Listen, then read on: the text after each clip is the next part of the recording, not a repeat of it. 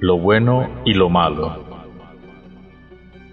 No hay hombre malo tan malo sin que algo bueno no tenga, ni hay hombre tan puro y sano por muy bueno que parezca. Entre lo bueno y lo malo hay una fina barrera, una moral hilvanando con su prejuiciosa hebra.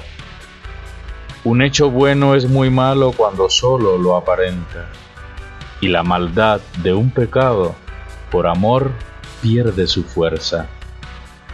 No hay nada que el hombre malo para su propio mal quiera, ni nada que un buen humano sin mácula lo mantenga. He visto enmendarse al malo y al bueno perder las riendas. Es tan confuso juzgarlos, porque la justicia es ciega. Si un bueno hiciera lo malo y un malo las cosas buenas, uno se habrá condenado y otro santo más hubiera. Un buen remedio es muy malo al paladar del que enferma, y otro muere disfrutando un placer que lo envenena. Uno dice que no es malo, pero sus codos son piedras. Otro dice que es malvado por no dar como quisiera.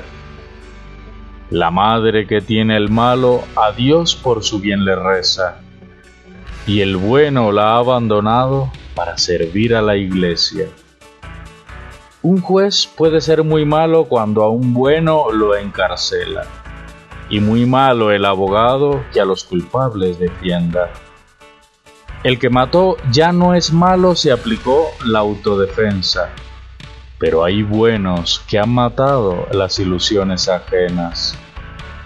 No se combata lo malo haciendo el mal o la guerra, ni el propio bien lo querramos por encima de cualquiera. Sépase bien que lo malo de lo bueno está muy cerca, y que una pisada en falso nos lleva a cualquier acera.